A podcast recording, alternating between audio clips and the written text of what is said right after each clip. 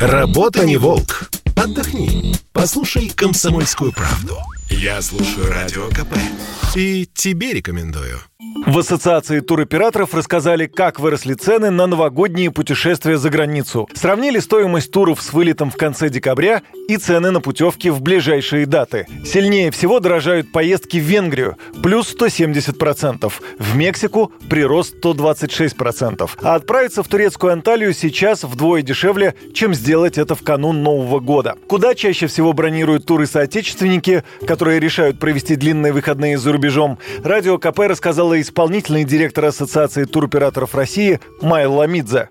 Самые популярные направления на данный момент, на Новый год, это Египет, Турция, Доминикана, Арабские Эмираты, Куба и Мальдивы. Вот так выглядит пятерка, уже Куба с Мальдивами делят пятое место. В принципе, достаточно неплохим спросом пользуются европейские направления, причем не совсем характерные для этого сезона, в частности, Греция, Венгрия, Сербия, они тоже довольно активно бронируются нашими туристами, но пятерку лидеров они не вошли.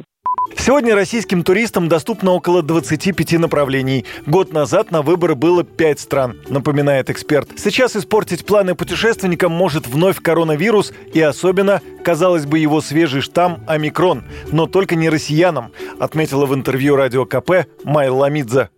Появление нового штамма не повлияло на динамику бронирования Египта. В целом, надо сказать, что после информационной кампании в СМИ по поводу омикрона, по поводу ограничения въезда граждан иностранных государств, где был этот штамм обнаружен, конечно, динамика бронирования новогодних каникул немножечко снизилась, но в наименьшей степени она снизилась именно на египетском направлении.